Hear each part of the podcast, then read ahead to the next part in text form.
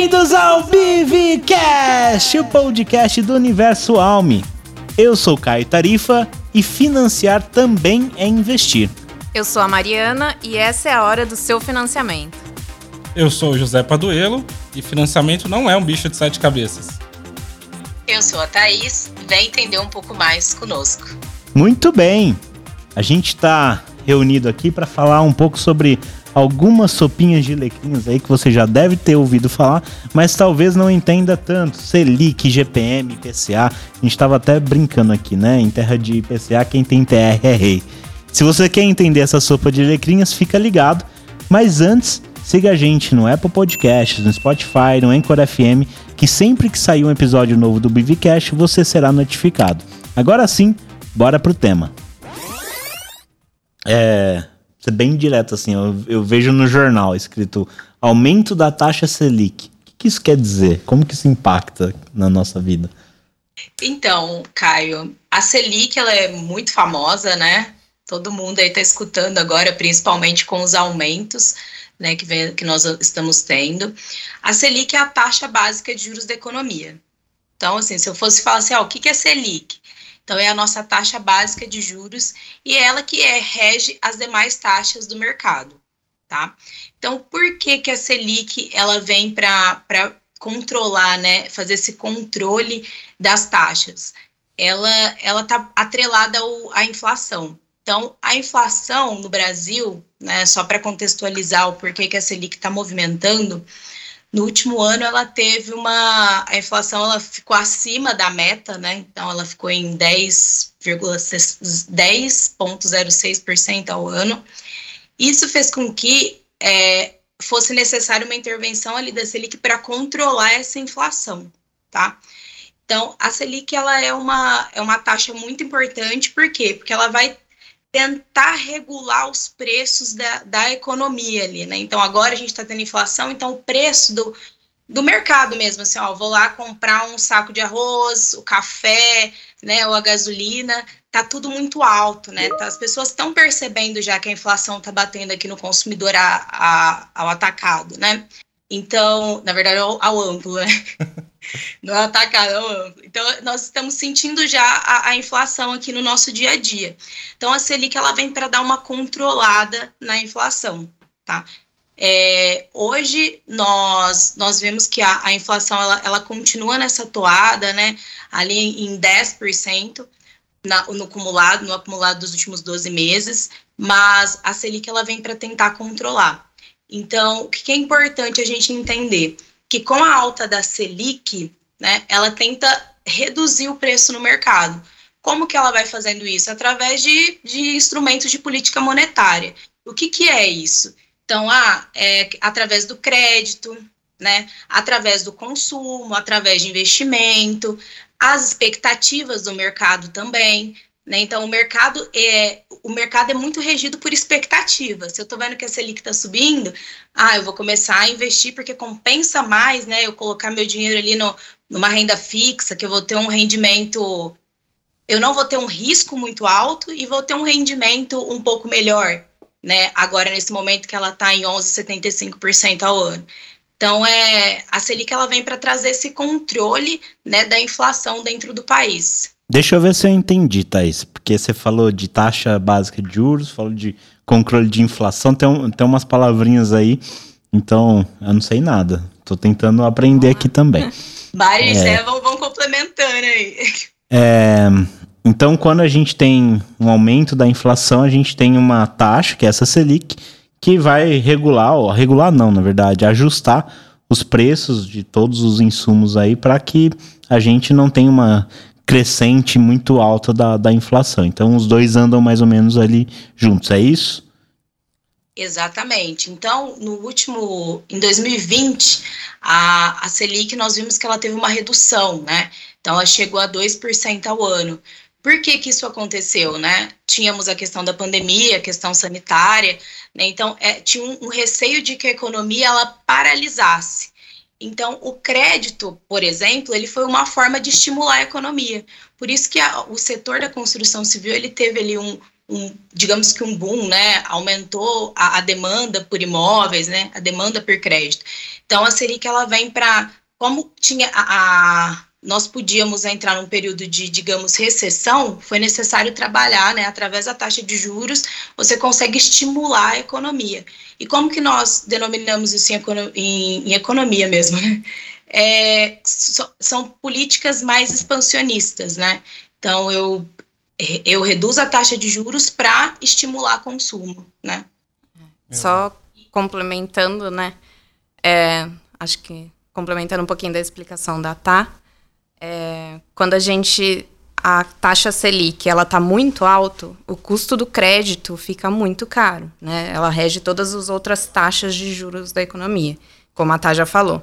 Então, para o consumidor final, fica mais caro tomar crédito fica mais caro ele consumir, né? Então, vai, ele vai deixando de consumir, tá? As pessoas vão deixando um pouco de consumir, freando um pouco isso. E aí é a lei da oferta e demanda. Então, se a demanda está menor, então o que, que acontece? Os, os insumos né, vão ficando mais baratos, porque tem menos demanda para eles. Se a oferta, se a demanda está muito alta, então ele vai ficar mais caro.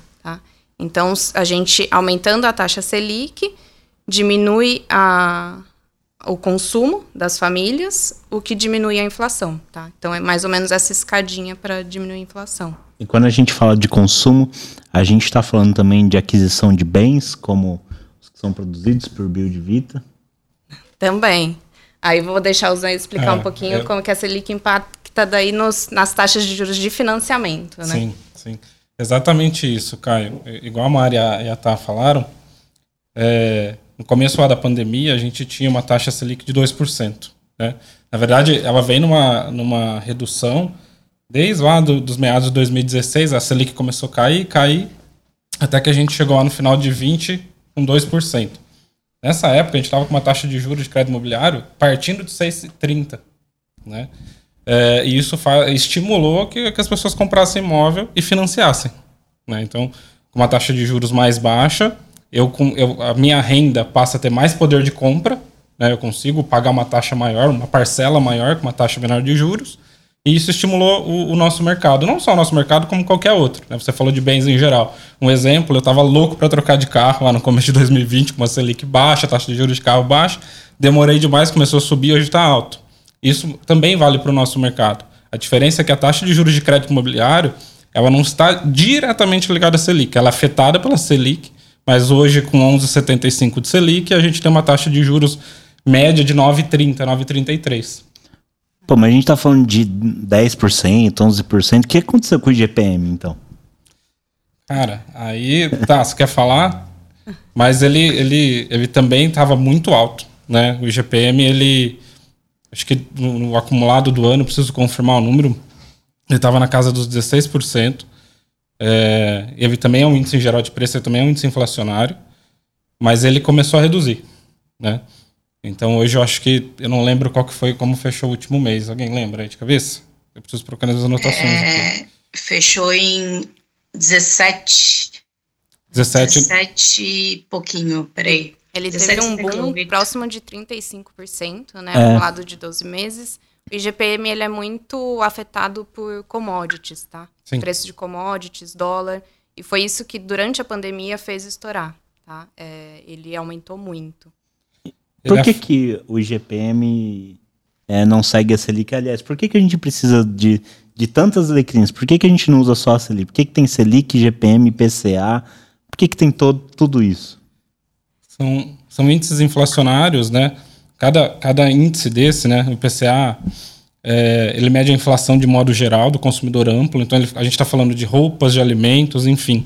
Para a construção, a gente tem o Índice Nacional da Construção Civil, é o INCC, que é a inflação Mais um, do, nosso, do, do, nosso mercado, do mercado imobiliário, é. né? que também mede aí o, o, custo da construção, né? material, material para construção, mão de obra, que também teve um boom. Né? É, muito impactado pela pandemia.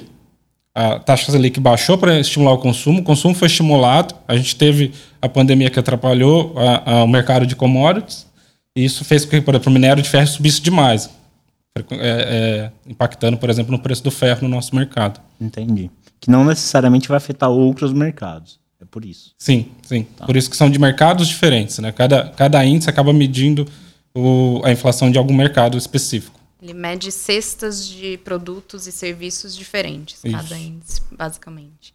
O IGPM, ele mede, ele é composto, é um mix de outros índices, na verdade.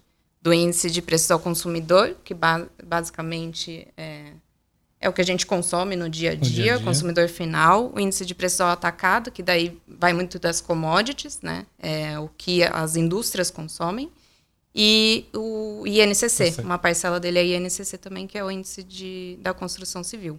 Então, se eu não me engano, a Tá me corrige aí, ele é 60%, 60% do não, 60% IPA, IPA né, é, que é IPA, o índice de preço. Isso, 30 atacado. IPC, é, 30 IPC e 10 INCC, é isso mesmo, né? Isso mesmo, tá certinho. o, eu vi que você perguntou do IGPM, o IGPM afeta nossos clientes na correção do contrato pós-entrega de chaves. Tá? Então, ele acaba afetando o nosso cliente nesse momento. O cliente deixa alguma parcela para pagar após a entrega do empreendimento. Putz, então você tem lá, às vezes, 35% de GPM, é 35% de, de reajuste é, em cima da parcela. A gente estava em 35% ao ano, né? Ele ficou acumulado. Mas a gente pega o índice mensal, defasado, mas realmente, o cliente que tinha parcelas para pagar nesse período né, de pós-chaves, ele foi afetado dessa forma. E o INCC, ele vai impactar muito o cliente né, no momento da, do período obra, né? Então, ele vai corrigindo, é uma correção da, das parcelas dele durante o período obra. É, alguns clientes também né, notaram essa mudança e é exatamente isso que a Mari e o Zé trouxeram, né? Questão de commodities, por exemplo, o INCC ele vai ele vai mensurar, né, se teve um aumento ou uma redução em todos os bens da construção civil. Então, o ferro, o cimento, é, ou serviços também, né? Pessoas que trabalham, né? O pedreiro, o servente, enfim. Então, por isso que nós tivemos essa, essa oscilação, né? No, no ano de 2020 e 2021. Né, o INCC até em 2021, a oscilação dele foi um pouco maior. Né, ele chegou lá em 2,30 ao mês. Então, foi algo que para quem não, para um índice que já vinha ali, ele tem uma, uma, uma variabilidade, né? Ele varia todos os meses, então não tem como a gente prever esse índice. Mas ele vinha ali ah, em 0,70, 0,50, 0,40, aí ele foi chegou a 2,30, né? Então tem muita relação também com o mercado externo, não só o interno. É, se eu entendi bem, então, o INCC é o período antes do, do produto estar tá pronto. E aí depois que o produto está pronto, é vira o IGPM, é isso. Se sobrar alguma parcela que o cliente deve diretamente para a construtora após a entrega das chaves, né, após a entrega do empreendimento, aí sim tem IGPM. Mas é o que a gente sempre fala, né, para agora principalmente que o IGPM está muito alto, vale a pena entrar, né, se não for quitado diretamente com a construtora, já conseguir o financiamento, né? Que é já é o repasse. Contratar o financiamento, Exatamente. o famoso repasse. O repasse. e aí lá no repasse, é o contrato diretamente com o banco e geralmente é por TR, né? Que os bancos fecham uh, os reajustes. No, Hoje temos algumas opções. Sim. Fala lá, Zé. Sim. Antigamente era só o tradicional cupom, taxa de juros mais TR, né? E ao longo de 2020 os bancos começaram a lançar algumas modalidades diferentes. Né? Então hoje nós temos o tradicional, é, você tem a taxa de juros indexada, né, que é corrigida pela TR. É, você tem uma, uma linha de crédito que a Caixa lançou também, que é fixa, então você só tem taxa de juros, você não tem nem indexador. Tem a taxa de juros mais é, o indexador, que é o IPCA, então você tem uma taxa de juros menor. Só que o que corrige esse contrato, né, que ajusta esse contrato é o IPCA, não é a TR, que é a taxa referencial. E temos hoje também uma, uma modalidade que você tem uma, uma taxa fixa de juros, mais a correção da poupança, mais a TR. Que eu lembro que quando ela foi lançada, essa taxa foi lançada, a gente fez várias contas né, para explicar para os nossos clientes, para o nosso time de vendas, enfim, e, e, não era interessante. Hoje, com essa variação da Selic, ela passou a se tornar interessante, porque ela tem um teto. Né? Então, você tem um cupom fixo, mais a, a, a correção da poupança anual, mais a TR. Então, você hoje mesmo com a Selic aumentando, se você contrata esse tipo de financiamento, como ela é atrelada à poupança, à medida que a, que a Selic, se a Selic voltar a cair, e a gente acredita que vai, Né? O mercado acredita que o ano termina com uma Selic na casa dos 13%, mas já prevê uma redução para o final de 23, por exemplo, se não me engano, na casa dos 8%. Aí me corrijam aí, por favor. É, esse contrato dele também já vai cair a parcela. Então, o, o financiamento, né, o crédito imobiliário ainda continua interessante com essas, por causa dessas novas modalidades também. Ele fala que tem um teto porque esse, essa parcela que é atrelada à poupança é o rendimento da poupança. Então, a poupança ela rende 70% da Selic, mas quando, abaixo de 8,5%, quando a Selic está abaixo de 8,5%. Quando a Selic está acima de 8,5%, aí é um rendimento fixo de 0,5% ao mês, que dá 6,17% no ano. Então, esse rendimento ele não sobe mais. Ele, uhum, o máximo exatamente. dele tem esse teto de 6,17%. E daí tem, acaba refletindo nessa É por isso que tem um teto. Então, quando a Selic estiver acima de 8,5%, talvez esse, essa seja uma modalidade que valha mais a pena. Exatamente. Porque daí ela pode ir para 15, para 20 e continua sempre. O que eu, é. que eu acho difícil é, refletir é que geralmente quando você vai fazer um financiamento, é, ainda mais de um bem, né? Você está pensando em 30 anos de, de, financiamento, ou 20, né? A não ser que você tenha, seja herdeiro, e aí beleza. Compra Mas vista. eu acho que não é a realidade do brasileiro. e aí a gente tem que eu acho que nem tem como, né? A gente prever como que o mercado ele, ele vai estar tá em 20, 30 anos. Pensando em todo o cenário e, e de repente a gente tem algum ouvinte que está nessa eminência de comprar um imóvel, de fazer um financiamento, qual que é a melhor opção? Pode ser hoje ou qual que é a opção que sempre vai ser boa? É, e como avaliar essas opções? Eu acho que hoje ele tem que ficar de olho no mercado como um todo você falasse para mim, Zé, você vai financiar hoje, qual opção você escolheria? Eu escolheria essa atrelada à poupança. Por quê? Eu tenho a fixo 2,99, que é, vou dar um exemplo que os bancos vêm praticando, mais o 6,17 da poupança. Então, minha taxa de juros seria 9,16, seria o máximo. Se a Selic continuar subindo, eu estou protegido. Eu estou pagando 9,16 ao ano. Se a Selic cair, esse contrato vai corrigido mensalmente à medida que vai sendo divulgada a Selic mensal. Né? É, então, eu também ali eu tenho um ganho. Né? Eu, a, se a Selic cai, a minha parcela cai. Se a Selic aumenta, eu tenho um teto, eu sei que vou pagar no máximo aquilo. Então hoje eu escolhi essa modalidade. É, o tradicional também hoje, ele ainda está vantajoso, porque a gente está falando de uma Selic 11,75 e uma taxa média de financiamento de 9,30, 9,33. 2,7% de diferença aí, mais ou menos, um pouquinho menos. Isso é a taxa de juros, né? Taxa de juros, isso, taxa de juros do crédito imobiliário, desculpa. Então, se eu contratar nessa taxa e a Selic continuar subindo, essa minha taxa é fixa. Acabou, eu não vou ter, não vou ter surpresas, por assim dizer. Mas se no futuro essa Selic cair, igual prevê os nossos estudos, o Boletim Focus do Banco do Brasil prevê uma queda, eu também posso depois optar por uma fazer a portabilidade, que é escolher pegar um banco com uma taxa de juros menor daqui um, dois, três anos e tentar transferir o meu financiamento para este banco com uma taxa menor. Né? Então hoje acho que existem as duas possibilidades né, Entendi. na mesa. A única opção que a gente acha um pouquinho mais arriscado que é atrelado ao IPCA, né? É. Porque o IPCA, né? A gente não falou, mas é a inflação oficial. Quando a gente fala inflação, é o IPCA que a gente está falando. Isso. É, inflação no Brasil é muito complicado, né? A gente sabe do histórico que a gente tem de inflação. Mas ainda é vantajoso para aquelas pessoas que querem quitar o financiamento em pouco tempo. Então, se você pretende quitar seu financiamento em dois, três, até cinco anos, às vezes até vale a pena se o IPCA está baixo, Bem você lembrado. contrata nessa, nessa Modalidade. modalidade.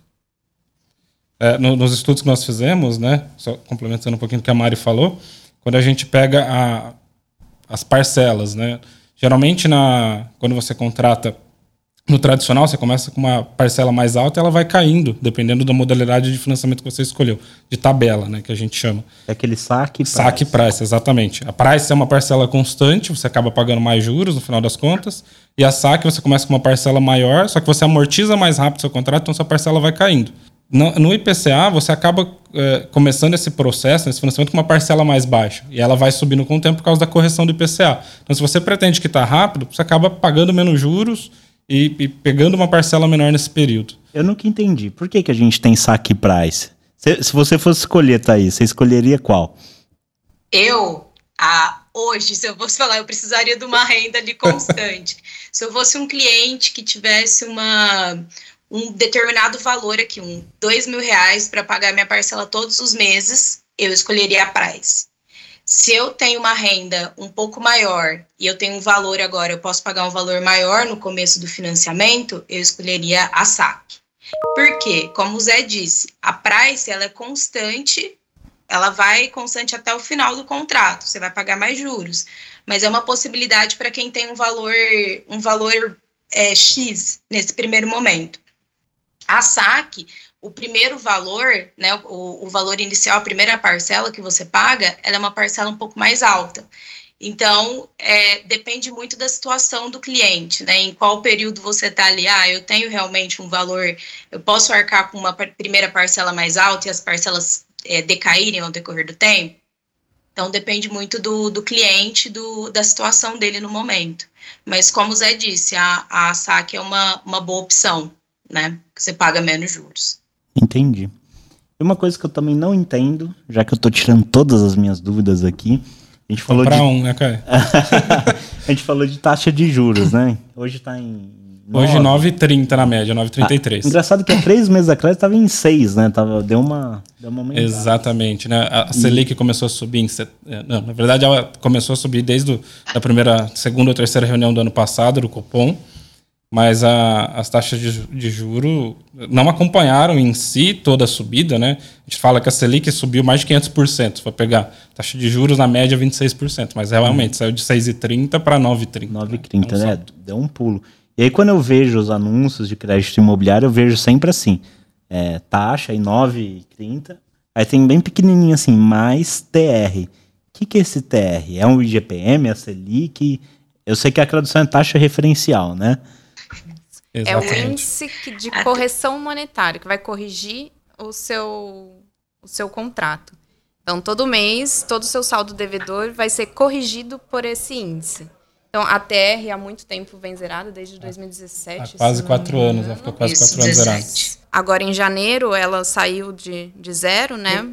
É, dezembro ela já se movimentou, né? Uhum. Ela começa a se movimentar, Caio, a, é, quando a Selic fica acima de 8,5, a TR ela começa a movimentar, né? Ela nunca vai ser uma taxa negativa, então, quando ela teoricamente for negativa, ela vai ser igual a zero, né? E quando a Selic ela, ela fica acima de 8,5, a TR ela se movimenta, e aí nos últimos meses nós vimos que os contratos, né, que são indexados à taxa também, é, tiveram essa correção. No, Aí, outro ponto importante, né? A TR ela corrige a poupança. Então, quem tem o financiamento atrelado à poupança vai ter essa correção, né? De 0,5 ao mês, mais a TR, tá?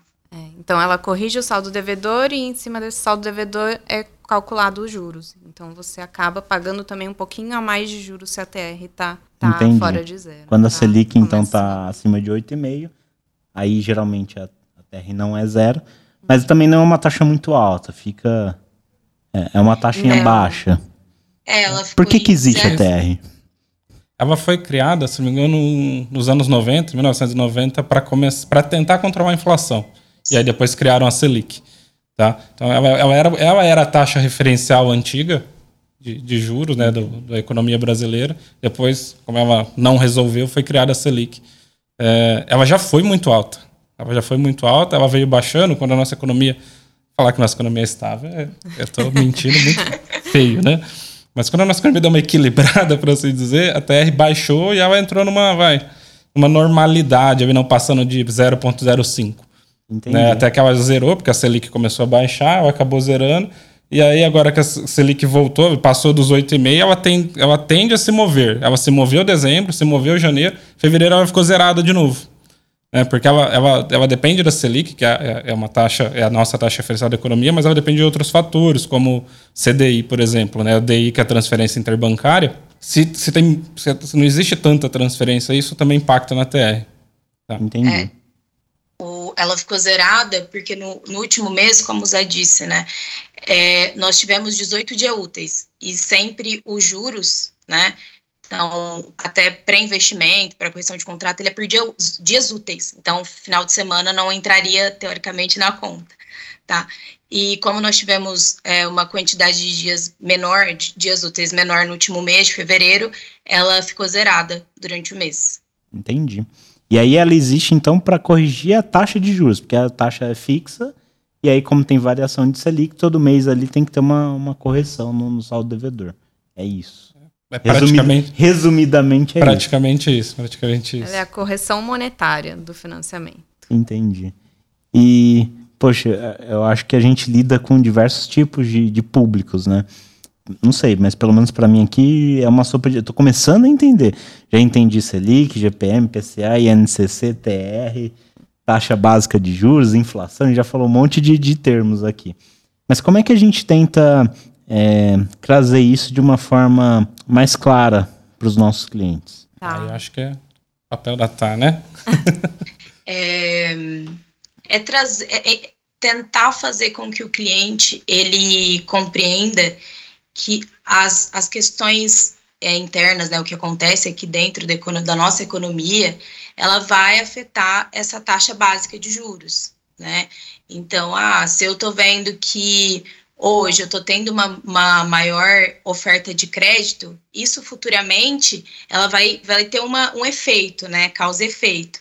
Então, é, é, tentar deixar isso da, da, forma mais clara, falando, olha, essa taxa básica, como que ela funciona, da onde, da onde que ela vem, né? Por que, que ela existe? Então, olha, a taxa básica de juros, ela vem para controlar a inflação, né? O que, que é inflação? A inflação é o IPCA, o IPCA ele vai mensurar a variação, né? Se teve uma redução ou aumento na cesta de consumo, então alimentação, transporte, a taxa de juros, ela vai afetar o seu financiamento, o financiamento do seu carro, né? Vai afetar o seu investimento, enfim, é trazer isso de uma forma mais clara, né? O cliente às vezes ele chega aqui, ah, mas meu contrato está corrigindo pelo INCC, o que, que é isso? Não, é como a Mari, a Mari pontou muito bem ali, né? A questão da correção monetária. Então, numa construção, né? Quando eu vou fazer um empreendimento, né? Eu tenho um custo, né? Se o valor do meu material ele está subindo, é, eu preciso corrigir aquela parcela pegando um cliente como exemplo, a parcela do cliente, para que eu consiga finalizar aquele empreendimento, né? Então, por isso existe o INCC ali na correção da parcela. A taxa de juros, os juros, ele é o custo do dinheiro no tempo, né? Então, quanto que eu vou pagar para ou se você tá se você tá fazendo um empréstimo, quanto que você vai me pagar de juros para que eu te empreste esse, esse, esse valor, né? E pensando também que tem um risco, né? Eu, não, eu vou te emprestar, eu tenho risco de não receber. Então, isso tudo e a Selic nessa questão do risco, né, de, de do empréstimo, ela tem muita ligação. Então, é tentar ir explicando essas nuances, né? Então, é dar um ah, banho de loja no, no, no cliente para ele entender o, o que está acontecendo. É, banho de loja. Exatamente. Tem, tem muitos clientes que chegam na consultoria, é banho de loja. Não, mas é porque às vezes você, você, você foi lá e comprou, né? Aí você viu o contrato, leu o contrato, mas tem certas coisas, tem certos pontos que você acaba deixando passar. Então, é, quando eles chegam, eles questionam, ah, mas o que, que é isso? Como vai funcionar, então, a correção do meu contrato depois do financiamento, né? Então, é, é importante tentar trazer da forma mais clara. E quando você fala, ah, eu estou entendendo, isso deixa a gente mais tranquilo, porque está sendo claro, né? É, nós temos na área, Caio, é, na, na, verdade, é, é um dos papéis da Thaís, né? é, é nos ajudar a preparar os nossos clientes, né?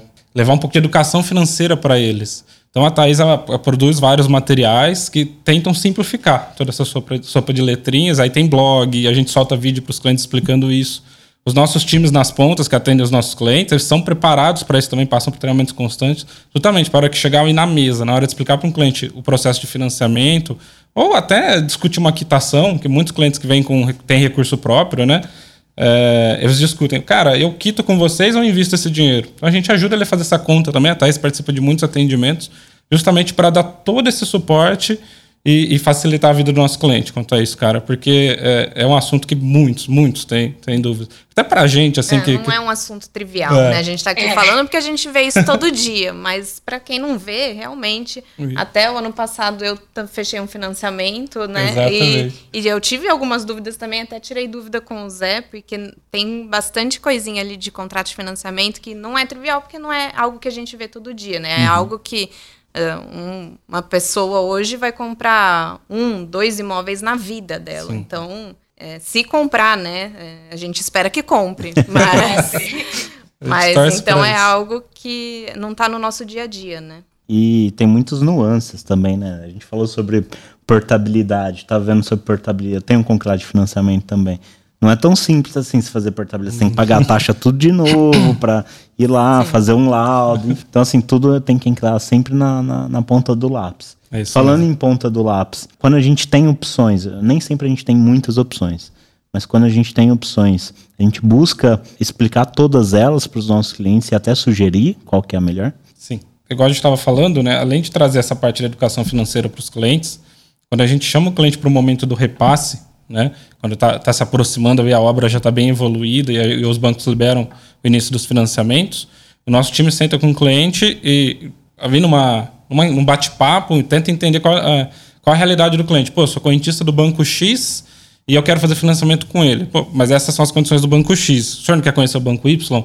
Existe essa outra modalidade também. Então a gente apresenta tudo, dá, assim, dá a nossa opinião de falar, pô, acho que essa é a melhor condição, fazendo conta, mostrando na ponta do lápis é, comparando até com consórcio em alguns casos, né? Todas as dúvidas que o cliente traz, a gente tenta, tenta sanar ali para deixar bem, assim, ele bem tranquilo com a decisão dele. Né? Então a gente apresenta tudo que tá, tudo que a gente conhece, e até coisa nova que a gente vai descobrindo, né? Bancos que entram no mercado, Agora novas tem taxas. Creditec, né? Exato. Então, tá... Exatamente, é, é uma nova atrás da outra aí. E aí a gente vai estudando, vai conhecendo, chama para conversar essas empresas para poder oferecer para o nosso cliente também. Show de bola. É, acho que o nosso sucesso é o que é o melhor para o cliente, porque no final do dia, para a empresa, não tem muita diferença se ele for para o caminho A ou B.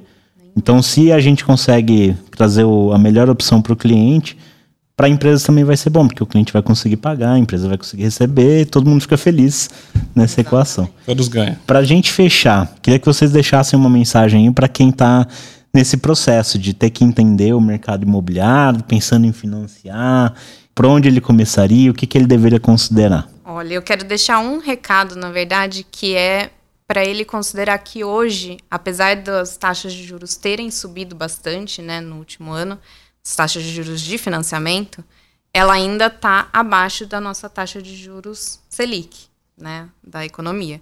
Então, ainda é vantajoso ele tomar esse crédito e deixar o dinheiro que ele tem investido. Né? Hoje, se ele pegar um investimento com Selic mais um spread, ele ainda está melhor do, tomando o crédito e deixando esse dinheiro investido. Ou seja, financiar também é investir. Sim, sim. sim.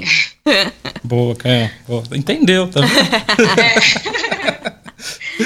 é, acho que o meu recado é para que eles não se assustem com tudo que está acontecendo. Realmente a, nossa economia é muito instável, mas tem muita informação disponível. Nosso time está aqui para tirar todas as dúvidas. Então, num bate-papo, numa conversa ali, a gente vai conseguir ajudá-los a, a, entender, a escolher a melhor opção, tá? E muitas das vezes, até porque a gente quer comprar, que ainda não é, não é, não é nosso cliente, né? Nem Build, nem Vita, é, o time da ponta sabe que tem a gente por trás para ajudar, e em alguns casos, porque o nosso time fica nas houses, em alguns casos até a gente vai na mesa conversar se for necessário. Então a gente está aqui para ajudá-los, para eles não se assustarem com o que está acontecendo. Liga pra gente. É isso aí. Minha mensagem é essa, Zé. Ô, oh, tá, foi gente. mal.